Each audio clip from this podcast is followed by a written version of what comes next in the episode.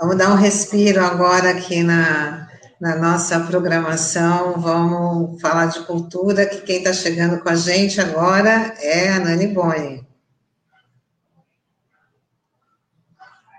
Nani, seu áudio está fazendo. Pronto. Bom dia, gente, tudo bem?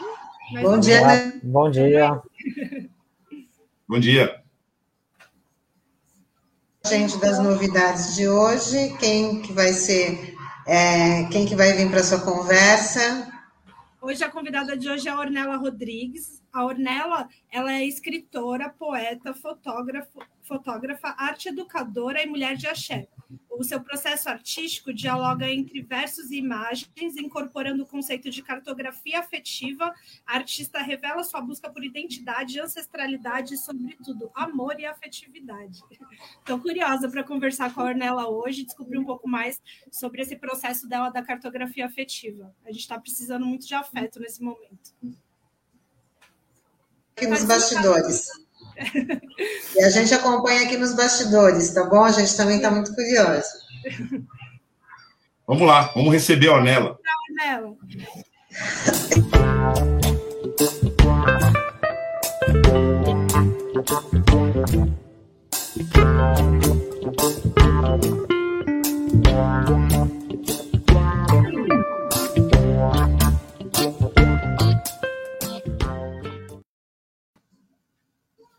Bom dia, Ornella. Bom dia, bom dia, Nani, bom dia a todos. Prazer estar aqui com vocês. Em meio ao caos, como estamos resistindo e sobrevivendo. É, dentro dessa conjuntura toda, eu estava até acompanhando aqui o, o, jornal, enfim, um beijo ao Douglas e aos, e aos outros eh, jornalistas que estavam também né, dentro do programa é, é realmente o que a gente está vivendo agora é extremamente difícil, né? A gente a gente tem já grande dificuldade, né, de trabalhar dentro da área, né, cultural. E aí esses esses atravessamentos que influenciaram com a pandemia também trazeram, trouxeram para nós, né, várias questões que a gente está tentando de alguma maneira, né, é, transpor para que a gente possa sobreviver de arte e principalmente né, é, sobreviver no, nessa conjuntura toda, né? É isso, um alívio. Ornella, vamos começar você contando para a gente como que você começou a escrever, como que você se descobriu artista. Bem, é, eu sempre falo que eu escrevi desde pequena, né? Eu acho que eu sou artista desde que eu me conheço por gente, assim. Só que dentro dessa desse conceito burguês, né, de artista, né, o quanto a gente tem de, de, de exemplos, né, dentro da cultura. Eram poucas escritoras negras que eu conhecia na época. Se eu estou falando dos anos 60, dos anos 70, 80, mais ou menos, eu nasci em 79. Então, eu não tinha muitas referências, né? As minhas referências eram todas de pessoas brancas. Eu acho que eu só comecei a entender o meu processo artístico enquanto poeta quando eu comecei a enxergar outras escritoras negras. Né? Eu, muito jovem ainda, eu conheci Elisa Lucinda, depois eu fui trabalhar na Casa de Cultura da Mulher Negra e eu conheci Alzira Rufino, né? Depois eu li Maria Carolina de Jesus e essas referências me trouxeram a, a literatura negra. E aí, a partir disso, eu entendi que realmente o que eu fazia era poesia, que não eram somente escritas é, feitas assim num impulso e sem nenhum tipo de coerência artística. Então, eu acho que a partir disso eu entendi que eu era uma artista que eu precisava escrever por necessidade mesmo de escrita. A importância, né, do, desse reconhecimento é, para a gente conseguir se sentir artista, né? Para a gente conseguir se colocar. É, conta para a gente, Arnel, um pouco desse teu processo de busca por identidade, ancestralidade, se não for doloroso para você, claro. Não, é, é, eu gosto de falar sobre esse processo porque eu acredito que a maioria das mulheres negras que são artistas também passam por esse processo. Né? Esse reconhecimento de se ver e de se, se olhar em outras mulheres também e, e se ver artista, né? É, eu comecei esse processo no meu primeiro livro, né? Como Domar o Coração Selvagem. É, eu, eu entendi que depois dessa publicação eu precisava expandir as minhas expressões artísticas, né? É, aí, então, é, o livro me deu uma abertura de, de possibilidades. E aí eu entendi a dança como um processo artístico, eu pude entender a fotografia como um processo artístico, né, o, de rever né, a, dentro da, da, das memórias afetivas né, os meus processos enquanto é, artista. É, então, eu acho que, de alguma maneira, né, essa busca por identidade, a busca né, por é, por uma referência negra no meu cotidiano, me fez fazer um percurso mesmo de, de, de resgate, né, de, de, resgate dessa identidade. Que até então, nesse momento, né, e eu estou falando, acho que de 2017 a 2018, quando eu estava na produção do livro, era muito ainda muito frágil para mim, né? Era, era entrar nesse lugar mesmo de, nossa, eu realmente eu preciso falar sobre isso. Preciso falar sobre mim enquanto mulher negra, preciso falar sobre, sobre ser uma mulher de axé de verdade, de ser uma mulher que é de candomblé, né, e que não performa, né, uma ancestralidade no sentido de, de que eu vivo o terreiro, né, que eu vivo, né, o axé, então, tudo isso está, tá, tá, vamos dizer, impregnado no que eu faço. Ornel, estamos aqui com o Francisco. Oi, Chico! programa. É, Ornella, especial. Sim, é o home office com as crianças. É, ah, conta para a gente é, o que, que é a cartografia afetiva e como que é esse processo para você da cartografia, o que, que significa né, o termo e o que, que ele te traz. Só um minuto, meu amor. É, cartografia afetiva é, é um conceito que, que foi utilizado já, que é utilizado há bastante tempo para quem trabalha com arte e educação. É, a cartografia consiste em você fazer um mapeamento afetivo de, de processos e memórias que, que, de certa forma, marcaram né, a sua vivência, marcaram é, a, a, sua jornada né, enquanto pessoa. Eu trouxe a, o conceito de cartografia afetiva para o meu trabalho, porque eu entendi que dentro dessa busca por identidade, eu estava fazendo uma cartografia né, de todos os processos que eu tinha passado em, nos meus 40 anos de vida. Isso eu estou falando de 2019, foi quando eu fiz a minha primeira exposição. A minha primeira exposição de, de, sobre cartografia afetiva, que eu fiz de uma deriva que eu passei é, alguns, algumas semanas, alguns dias, em, em, é, na Bahia, né, no Recôncavo Baiano em Salvador. Então, assim, é, para mim, né, esse processo de descoberta dessa, dessas, dessas referências negras na minha vida, é, eu, eu decidi que para mim seria uma cartografia, porque era colocar em frames, né, colocar em cenas que, que, que emergiam da minha memória, né, e retratar isso, né, na fotografia e na poesia. Então, é, para mim, né, a cartografia ela é isso, né? São, são retratos né, desse meu cotidiano, são retratos é, das memórias afetivas, são processos de criação em que eu, de alguma maneira, tento expressar né, essa minha vivência enquanto artista. E principalmente trazer para as pessoas né, é, essa, essa a forma como é, foi a forma como eu encontrei de mostrar para as pessoas, né, essa essa essa busca, né, por, por uma por uma referência negra que fosse minha, né, e que não fosse de mais ninguém, uma uma identidade minha mesma.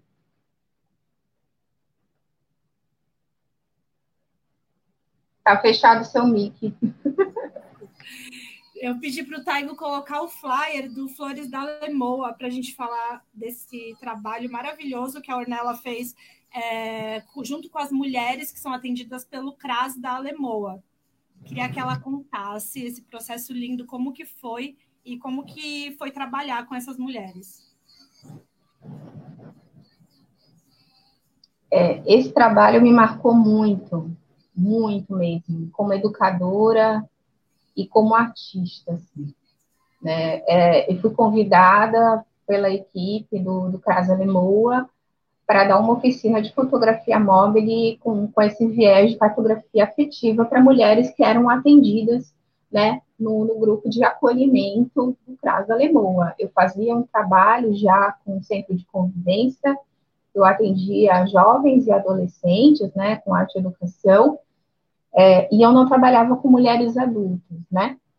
Então, assim, foi, foi um prazer muito grande esse convite, assim, até porque é, já fazia um bom tempo que eu não trabalhava com mulheres adultas, né? Vinha só trabalhando com jovens.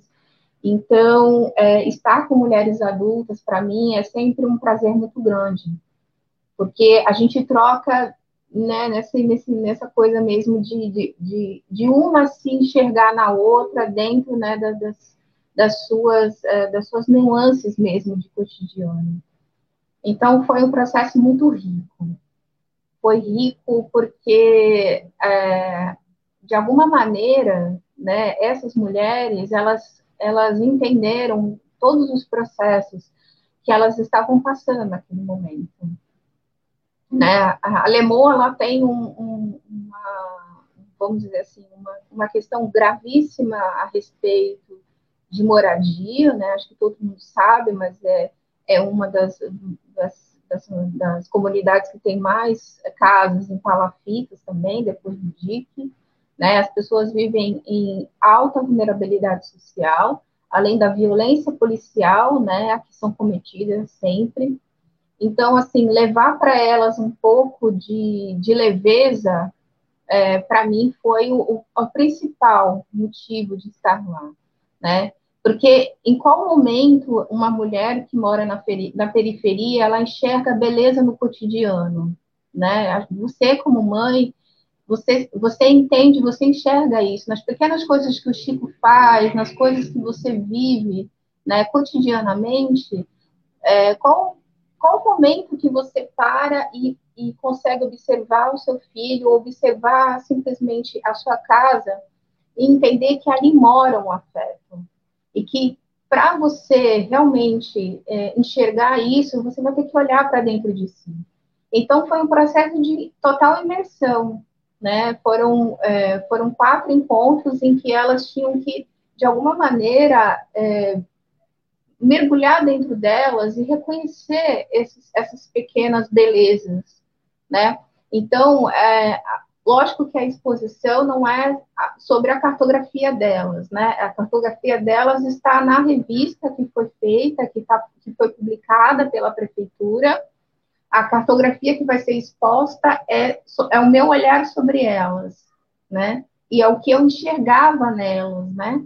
Ah, e, e é uma força muito grande, né? Eu coloquei flores na lemoa porque eu enxerguei como se elas fossem realmente flores brotando naquela, naquele, naquele solo extremamente árido e infértil. Né? Elas traziam uma beleza para aquele lugar assim que, que, que realmente só quem for muito sensível vai conseguir enxergar.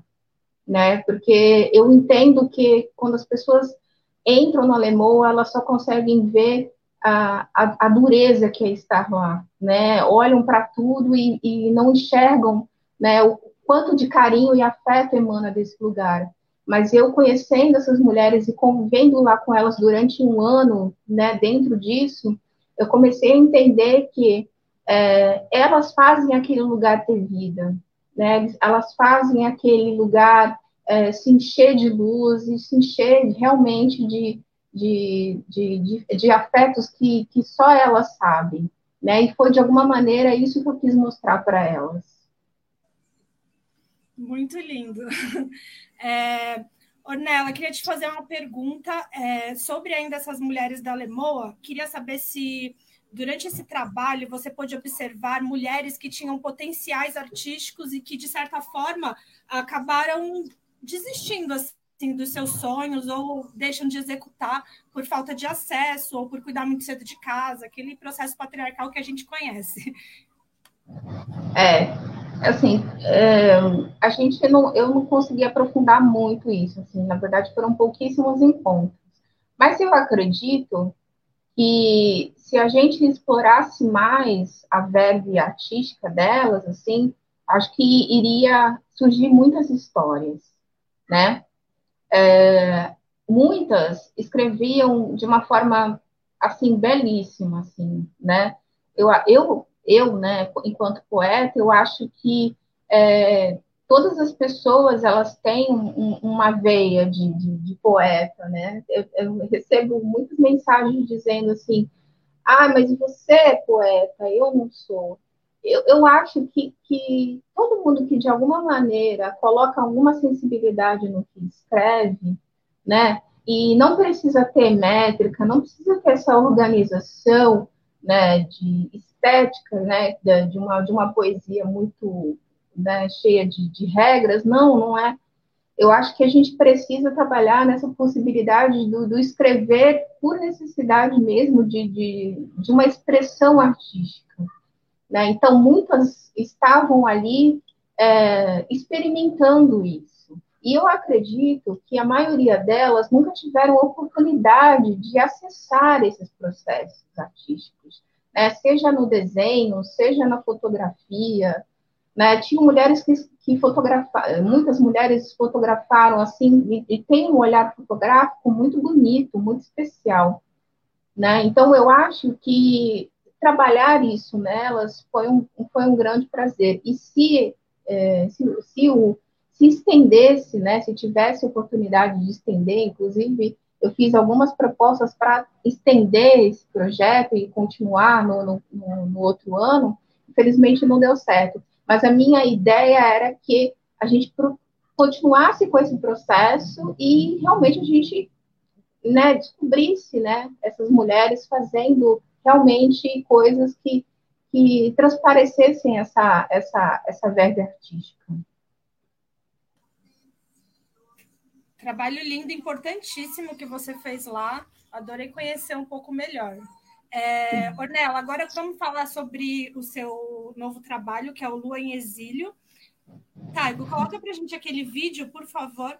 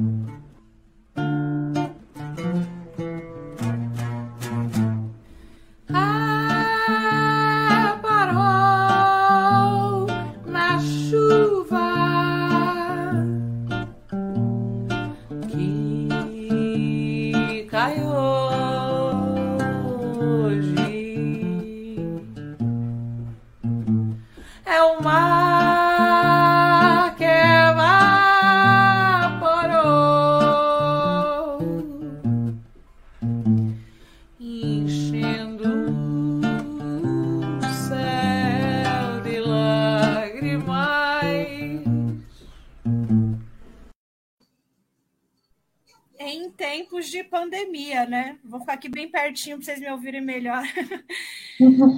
é, então, Ornella, fala para a gente sobre o Luiz Exílio e como que foi essa pandemia. Ah, eu falo para você que eu não esperava. Ninguém esperava, na verdade. Não está né? sendo, né? Não, é, sim, é, a história do Luiz Exílio, assim, foi, na verdade, foi foi muito sem, sem pretensão mesmo, sabe? Muito sem pretensão. É, enfim, começou a pandemia, eu tinha acabado de entrar no emprego novo, e, e aí, de alguma maneira, eu tinha decidido já deixar os meus pais, porque eles são muito vulneráveis, os dois têm comorbidades, mais de 75 anos, e minha mãe tinha sido internada já duas vezes por conta de problemas pulmonares. Então, é, como acordo nós decidimos que cada, cada filho ia, de alguma maneira, cuidar mais distante, porque minha mãe realmente, é, inclusive, ela está internada por Covid agora, mas está bem, né? Depois de um ano a gente lutando para que ela não pegasse Covid, mas infelizmente ela acabou pegando. Mas ela está se recuperando, assim. O nosso maior medo foi justamente que que ela né, viesse a falecer, mas nesse caso está ótimo, graças a Deus, graças ao orixá. É, então, assim, o processo né, de, de, da fotografia, da poesia, ele se deu durante esse período que eu estive sozinha nesse apartamento. É, e aí, de alguma maneira, é, sozinha, sem ver pessoas, sem ver o mar, né, coração partido, eu fiquei mergulhada, né? Fiquei mergulhada e, e o que nasceu desse processo foram fotos e foram poesias, né? E, e com, com esse com, essa, com esse tudo, com esse, esse processo todo, né, de, de que eu falo o tempo inteiro, né, que eu não consigo escrever se não for sobre as coisas que me atravessam, né, surgiu a, a, o Luizinho, né? Então, é, eu, eu pensei nesse formato de exposição porque eu concorri à lei Aldir Blanc e, e, de alguma maneira eu queria que, que, fosse mesmo algo que as pessoas pudessem visualizar nesse contexto, né? Fotografia, é, imagens e, e, e, a trilha sonora. Aí fazer um adendo sobre a trilha sonora, né? Que a trilha sonora é, é uma música que foi composta por uma amiga de, de que mora no Recife, que é a Olivia Cancelo, e ela me ajudou na composição da música. Assim, ela, nós, ela, nós decidimos um poema meu, né, do, do, que eu tinha escrito recente, e aí ela fez a, a, a composição, ela fez o tema. Então, assim, de alguma maneira as coisas se encaixaram, né? E aí surgiu a, a exposição. Os vídeos também foram feitos, né, durante a pandemia, né? E então, assim, é, de alguma maneira, tudo convergiu para que esse trabalho nascesse no final do ano, assim. E eu fiquei muito feliz, porque eu nunca tinha pensado em fazer um trabalho audiovisual dessa maneira, né? Com trilha sonora, vídeos, etc. Então, mesmo de forma assim, meio que não muito né, dentro do, do, dos padrões né, do, do audiovisual, eu tá, até digo que eu, eu experimento o audiovisual, assim, eu não, eu não sou uma, uma, eu não utilizo a linguagem nos meus trabalhos, mas eu gosto de experimentar o audiovisual. E como eu gosto de fazer direção de fotografia em vídeo, assim, foi para mim foi um processo muito gostoso de se fazer. Então, de alguma maneira, tudo convergiu para que esse processo nascesse e, de alguma maneira, eu mostrasse como foi, né, para mim, enquanto artista, estar né, nessa, nesse exílio. E que ainda nós estamos, né, de alguma maneira, né, estamos vivendo ainda. Eu ainda estou, só, estou em outro cenário, mas eu continuo em exílio. Coloca o flyer para a gente, Taigo, para a gente poder dar uma olhadinha. Foi um ah, projeto aprovado da Léo de Blanc, né? Como a Ornella estava falando aqui de Santos. Sim. Linda, adorei a foto. É, essa foi a primeira foto que eu fiz, inclusive, né? Foi a primeira foto que eu fiz no, em março. É, e aí, logo de, de, no primeiro momento, eu falei, gente, é, eu acho que de alguma maneira isso vai render alguma coisa. Inclusive, vários amigos falaram: ah, você podia lançar um livro, né, sobre isso. Eu falei: ah, gente, eu não sei se eu quero fazer um livro sobre isso. Ai, Ornella. E falar em livro, né? Vamos falar agora do seu lançamento, que vai ser dia 14 uhum. de abril, Vênus em Touro. O que que fala é... sobre Vênus em Touro? O que que você fala pra gente? Ai, olha, esse livro é um prazer imenso, assim. É um livro que foi gestado em, de, acho que em dois anos, né? Assim, é, era para mim ter lançado ano passado de forma independente, né? Mas aí a gente, né? O contexto não, não rolou, né? Mas é, é um livro que fala sobre amor, né? O que, que o que, que fala a Vênus, né? A Vênus fala sobre os amores, né? Sobre sobre sobre os nossos corações e e aí assim não é um processo muito fácil, né, da gente falar sobre, sobre amores e sobre as nossas paixões. Mas, assim, eu sempre tive muita vontade de fazer um, um, um enfoque nas, das minhas poesias, né? Então, eu reuni as poesias que eu tinha, que falava sobre amor, paixão, afetos, né? E, e, e reuni elas nesse livro, assim.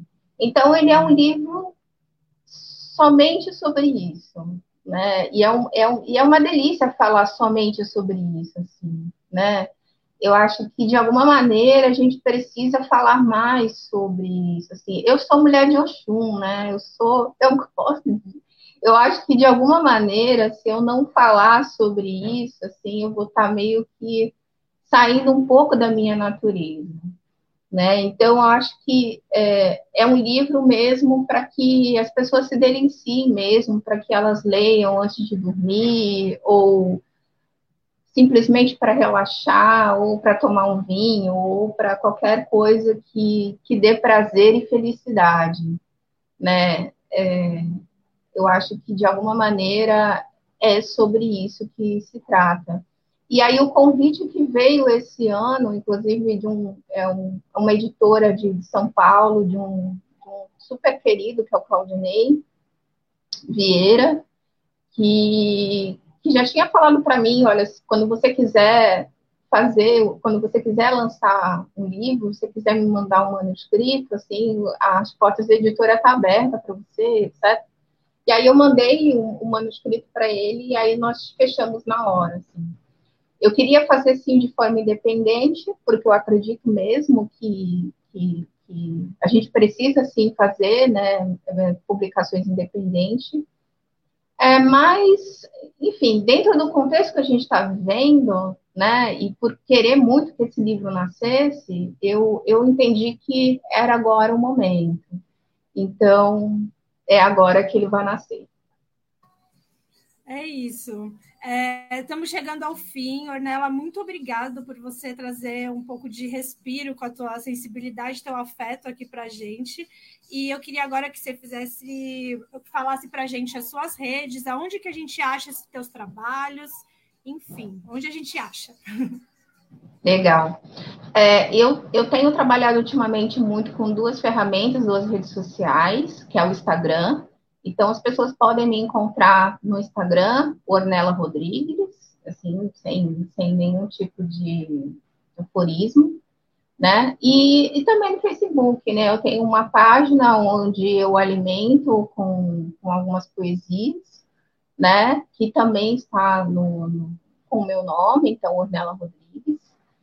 É, então, acho que fica muito fácil, até porque o meu nome é bem com, não incomum, né? Assim, existem pouquíssimas Ornella por aí, então eu acho que as pessoas vão me achar com mais facilidade. Mas o Instagram é a minha ferramenta principal. E o livro a gente compra onde, Ornella? Como que a gente é, O livro, ele está com pré-lançamento, não, desculpa, tá, ele está com pré-venda, pré-lançamento não, pré-venda no site da editora, editora Desconcertos, né, como tá no, no flyer, do, né, ele já está em pré-venda. Mas o, o, lançamento mesmo, ele vai estar disponível mesmo para venda, inclusive comigo aqui na Baixada. Quem for da Baixada e quiser comprar o livro diretamente comigo, a partir do dia 14 de abril. Então é isso, Arnela. Muito obrigado. Um bom fim de semana. Se cuida. É, obrigado por trazer mais uma vez para a gente aí a tua sensibilidade. Muito bom te ouvir e entender os teus processos enquanto mulher, enquanto escritora, enquanto artista. É isso. Imagina, eu que agradeço, querida, esse espaço. Obrigada demais por estar aqui, poder falar um pouquinho mesmo sobre o meu trabalho. Acho que é importante, dentro desse contexto que a gente está vivendo, dessas fragilidades todas que nós estamos vivendo enquanto artistas, a gente poder falar um pouquinho sobre né, o nosso trabalho, falar um pouquinho sobre, né, sobre tudo que, que está acontecendo conosco, né, e poder trocar, né, eu acho que é importante essa troca, né, e, e, e isso fortalece muito, principalmente para quem está aqui, né, o tempo todo trancado, falar com as pessoas, poder ver as pessoas, é maravilhoso. Obrigada, Axé. Agora a gente vai falar da nossa agenda cultural. É, antes da agenda cultural, eu queria, eu não trouxe esse flyer, mas eu queria dar um recado que aqui em Santos a gente, através do Conselho de Cultura, né, a gente está fazendo uma articulação de uma carta que está sendo assinada que a gente tem o edital municipal, que é o Facult, que ele contempla 30 projetos independentes por ano. E a gente está, através dessa carta, solicitando de que seja usada uma verba emergencial de emenda parlamentar para a gente poder conseguir contemplar cerca de 100 projetos, né? É importantíssimo isso agora nesse tempo de pandemia que a gente está vivendo, onde principalmente artistas, o pessoal, empresários, né, o, e o setor artístico perderam seus trabalhos e a gente está sem auxílio. Enfim, vamos começar a agenda cultural. Vocês podem assinar a carta, tem o link lá no Facebook do Conselho, Concult, o Conselho de Cultura de Santos.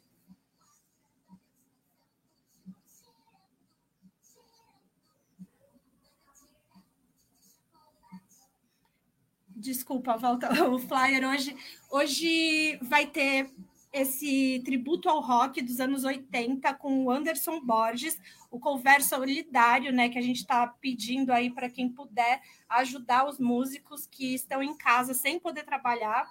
Então ele está fazendo essa live que vai ser no canal dele, do, na página dele do Facebook, andersonborges.90. Fique em casa. Próximo flyer. É, esse é o Conrado Pousa, que ele vai fazer um show online hoje para apresentar o primeiro álbum da sua carreira, às oito e meia, e ele vai ser no, nas redes sociais do BR Cultural. Oito horas, desculpa. O Futuro África ele está fazendo, acredito que semanalmente, um, um, cinema, né, o Cinema Futuráfrica, e hoje, dia 26 do 3 às 8 horas, eles vão passar o filme A Voz Suprema do Blues. Quem quiser saber mais também pode acessar as redes do Futuráfrica, no YouTube e no Instagram.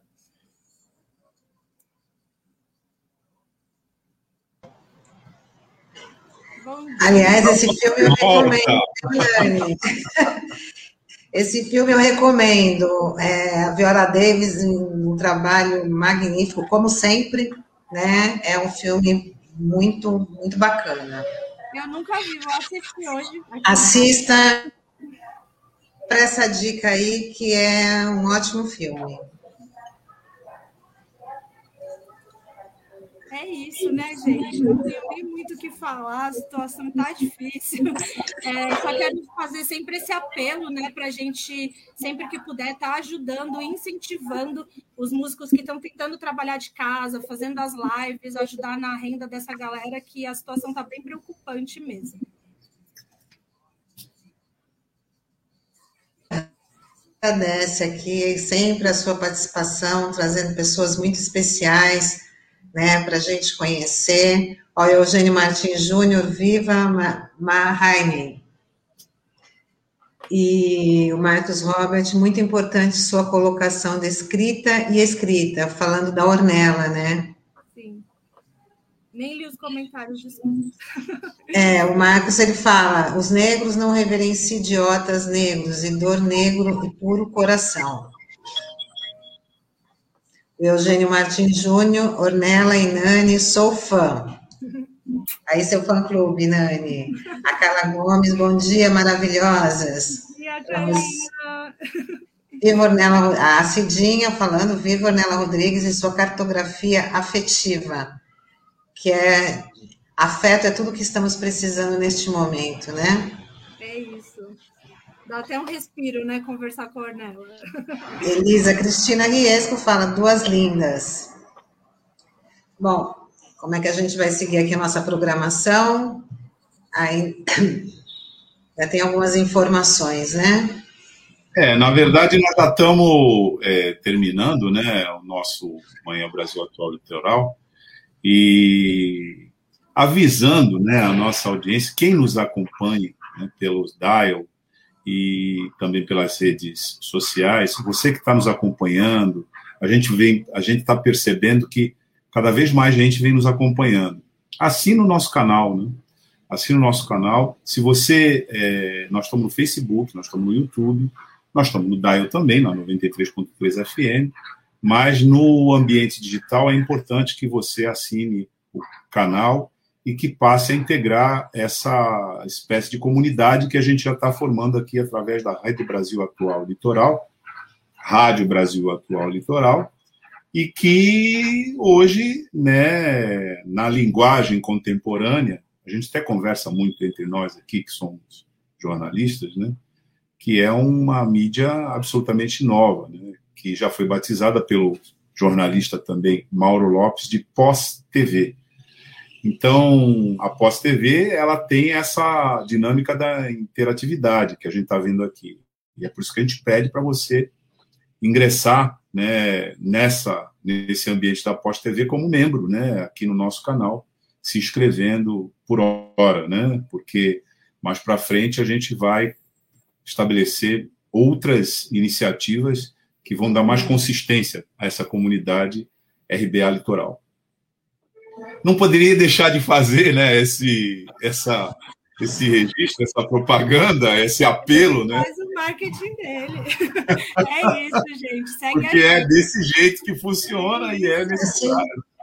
É assim mesmo, que é com, a, com essa interação, se você gosta é, do nosso conteúdo, gosta aí do, do, do, nosso formato, do nosso jornal. Acho importante as entrevistas que, que acontecem aqui de segunda a sexta, os nossos colunistas, a, a parte cultural com a Nani, né? Fala para os seus amigos, né? Fala para eles também, passa esse conteúdo aí para os seus amigos, se inscreverem também, a gente vai aumentando essa, essa comunidade.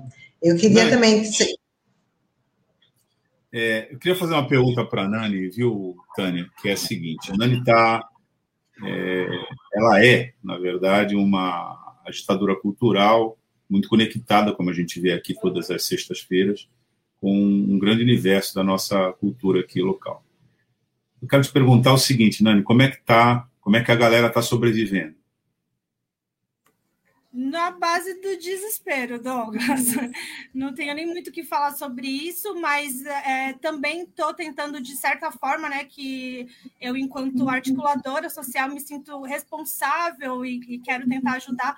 Então, estamos tentando articular algumas lives, algumas coisas para fazer uma arrecadação voluntária para tentar manter essa galera em casa, porque tem essa questão, né, que o auxílio só vai sair a partir do dia 14 de abril e é um valor vergonhoso que não dá para a galera sobreviver. Então tá todo mundo buscando outras alternativas, todo mundo meio perdido, e é isso. Estamos sobrevivendo na base do desespero. É, vários movimentos, inclusive é importante registrar que os estabelecimentos comerciais uma rede de estabelecimentos comerciais aqui da Baixada Santista, que são praticamente eh, mantidos pelos seus proprietários, particularmente na, no circuito gastronômico e também nos bares, que também associam né, entre as suas atividades é, uma espécie de acolhimento da atividade cultural também como parte né, daquele ambiente quando isso fora da pandemia é evidente, né?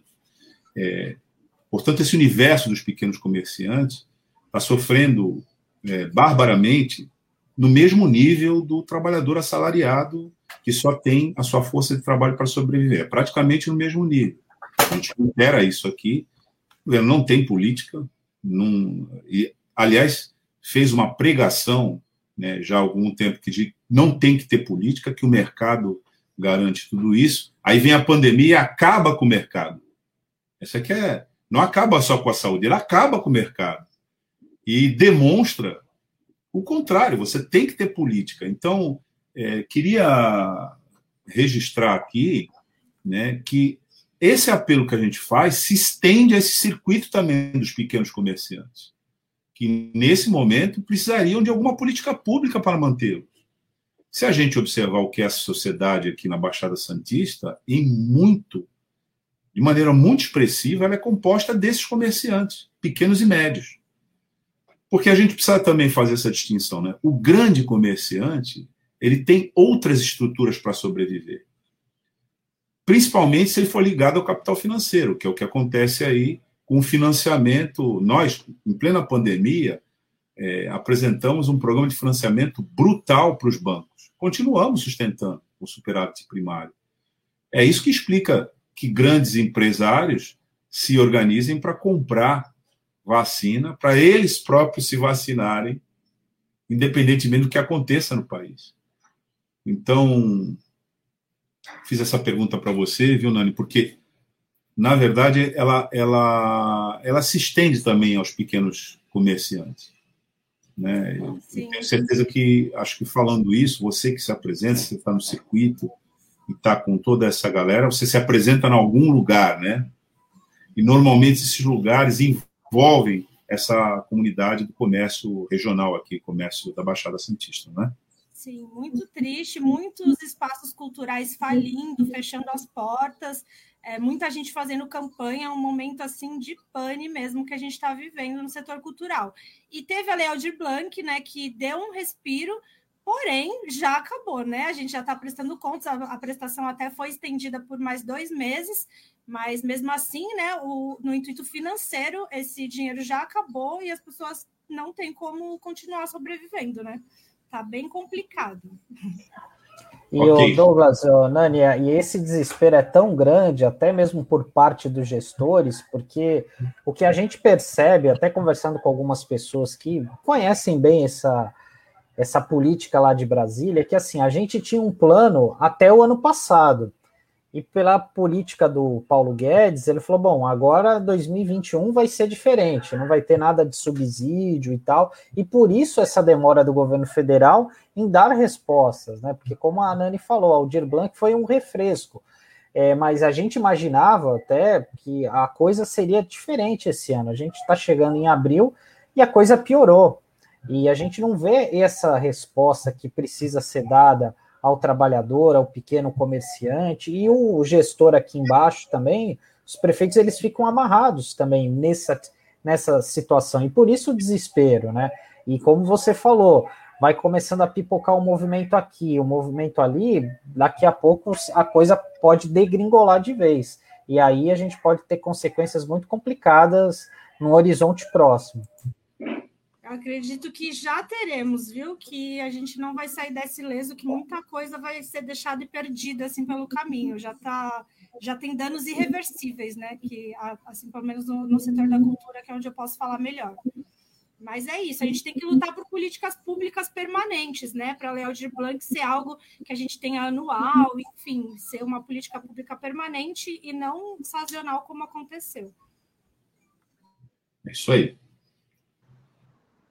Daninha, a gente agora né, está praticamente encerrando né, a nossa veiculação de hoje, não é isso? Exatamente. Só lembrando que daqui a pouquinho, às 11 horas, tem o Olavo Dada com o Som da Praia, à tarde o Marcos Canduta, às duas da tarde com a tarde RBA, e quem não, quem não assistiu ou ouviu né, o nosso programa de hoje, tem reprise no Dial pelo 93.3 às 7 horas da noite. E a gente está de volta segunda-feira. Eu queria me despedir é, dando um super parabéns para o pessoal do Butantan, que vem aí, a Butanvac, né, essa vacina 100% nacional, tomara que tenha sucesso, tomara que tenha êxito, e apesar dos pesares, né, apesar de ter um governador aí pegando uma carona nessa propaganda, né? Quem está realmente nessa batalha é o pessoal do Butantan. O pessoal da Fiocruz também está fazendo a sua parte no combate aí, é, batalhando também pelas vacinas, pela produção das vacinas. Então, toda a comunidade científica, né, que não se deixa é politizar. O SUS, o Sistema SUS. Único de Saúde. É o isso. SUS. Isso aí está ligado ao SUS. As pessoas precisam entender isso. Uma das maiores conquistas da civilização, não é da sociedade brasileira, não. Muita gente andou querendo reproduzir isso. Mundial. Vamos lembrar do Obamacare, né? Vamos lembrar do Obamacare, que foi torpedeado lá pelo mesmo perfil que torpedeia o SUS aqui, que era um programa. Veja, nós não estamos falando de, um, de, um, de uma sociedade que não tem organização, tradição, enfim, presença no mundo. Me parece que não, né? Mas lá, um dos dramas que acontecem lá é que, como tudo é negócio, direito social também é negócio, as pessoas. É que, é, de certa maneira, isso não é mostrado, mas existem muitas pessoas morando em barraca de camping na rua. Né? E essas pessoas, se adoecerem, porque essa é a regra, você adoeceu, você tem dinheiro? Tem, então morra. Fazer o quê? A sociedade não é para quem adoece e não tem dinheiro. É só para quem adoece e tem, e tem dinheiro. Essa é a sociedade lá.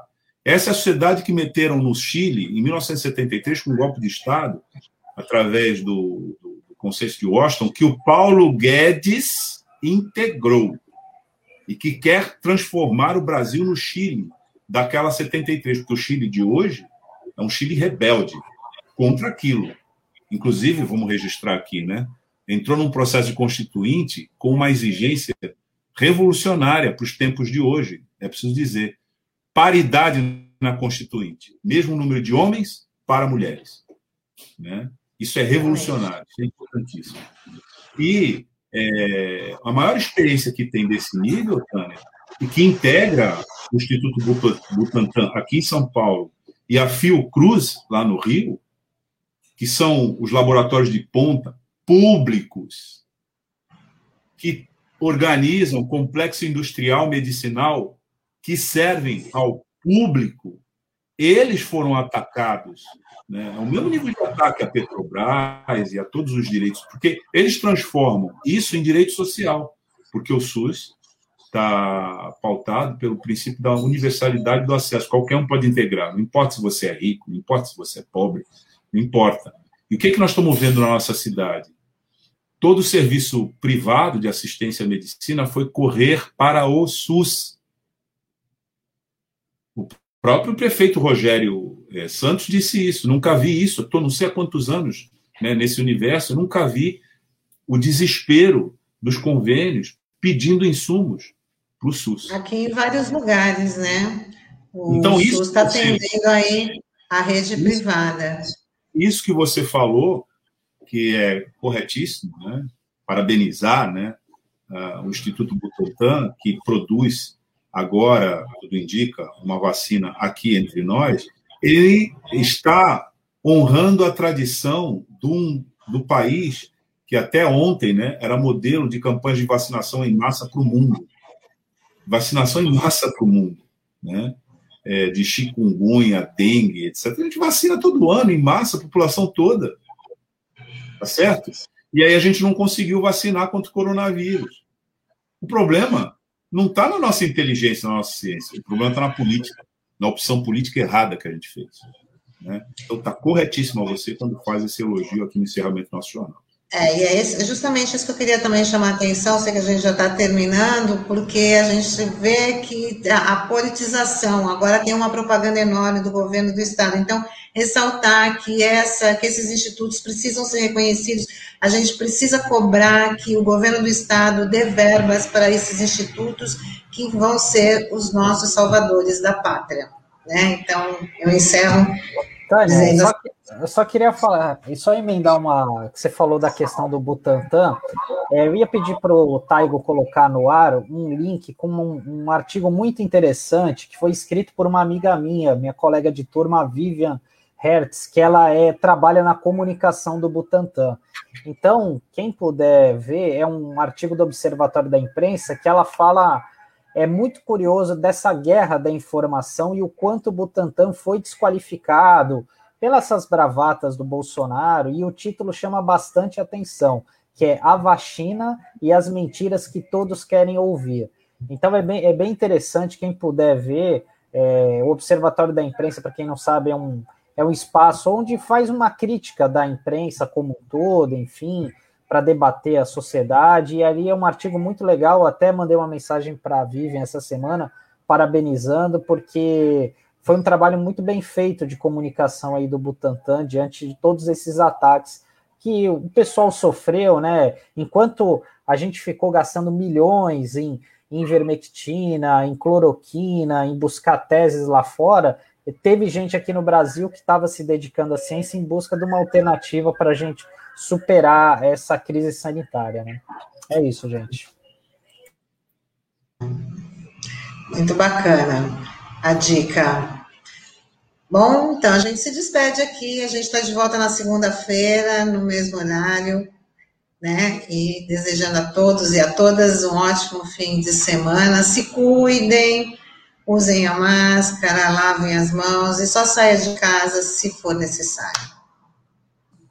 É isso, tá. gente. Tchau, Bom, pessoal. Até segunda. Até segunda. Tchau, tchau. tchau.